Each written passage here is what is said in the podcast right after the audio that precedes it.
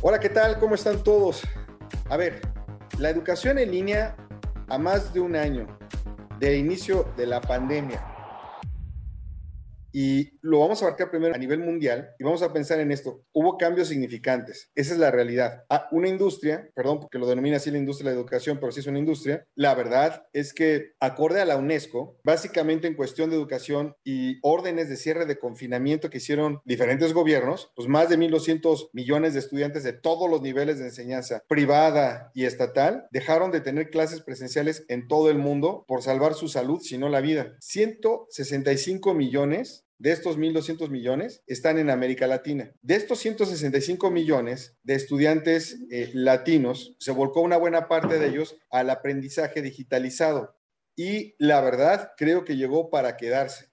Mira, desde el año 2000, los ingresos de la industria del aprendizaje en línea han venido creciendo en más de un 900%.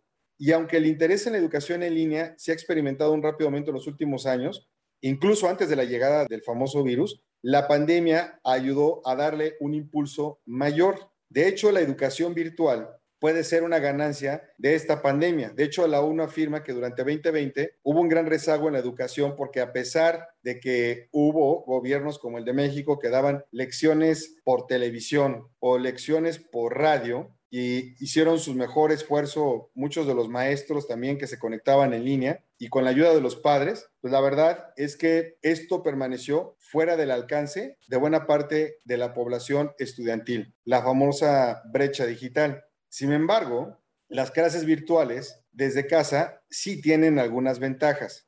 Por ejemplo, la interacción entre las familias y un proceso más activo de los padres dentro del proceso de enseñanza, porque están viendo lo que están haciendo o no están haciendo sus hijos.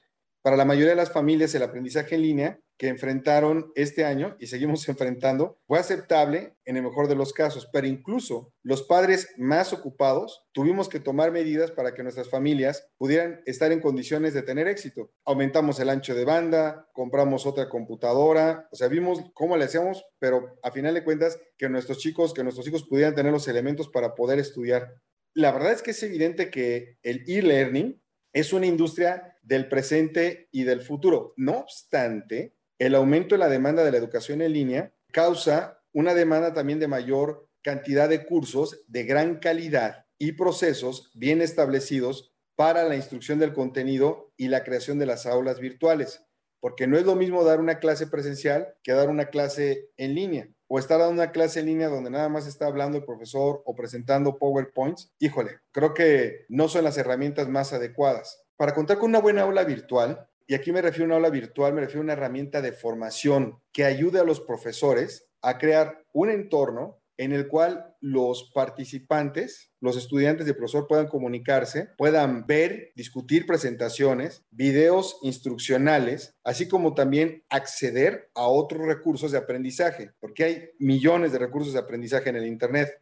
Mientras tanto, las herramientas de conferencias web son muy similares, me refiero, por ejemplo, aquí como ejemplo Zoom, la verdad es que carecen de muchas funciones de interactividad y aunque permiten que los educadores y los estudiantes permanezcan conectados y colaboren, ¿no? Eh, en tiempo real con la videoconferencia, realmente lo que se requiere es un sistema de gestión de aprendizaje. De hecho, los expertos lo denominamos LMS por sus siglas en inglés, Learning Management System, y es necesario. Un Learning Management System o LMS no es más que una plataforma en línea para almacenar y distribuir materiales de aprendizaje a través de Internet en un LMS, los estudiantes tienen cuentas personales en las cuales pueden ver cuáles son los cursos que tienen asignados, el calendario de actividades de aprendizaje. Eh, y la verdad es que con herramientas eh, tan modernas como existen hoy en LMS, los profesores pueden crear cursos en línea que involucren más a sus estudiantes y les permitan ver la evolución, o sea, darse cuenta que el estudiante sí está aprendiendo, que el estudiante sí está poniendo atención. La mayoría de las herramientas LMS mantienen una estructura de curso eh, basada,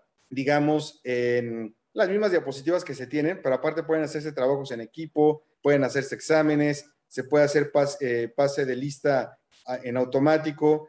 Si es importante eh, el elegir el software adecuado, es fundamental para que cuando se cree la experiencia del e-learning sea esta de alta calidad y aunque hay muchas áreas de oportunidad e innovación y creación para una mejor experiencia en línea, sobre todo año con año, yo sí he visto que en medio de la, de la pandemia, la verdad es que han mejorado estas plataformas de LMS y nos han dado señales de que esto no llegó para detenerse, pues esto llegó para, para quedarse. En el mejor de los casos, cuando entremos a la nueva normalidad, parte de los estudiantes estarán en el salón de clase y otra parte debiera tomar la misma clase al mismo tiempo, al mismo segundo, pero desde su casa. Hasta aquí el comentario de un servidor. Nos escuchamos la próxima semana.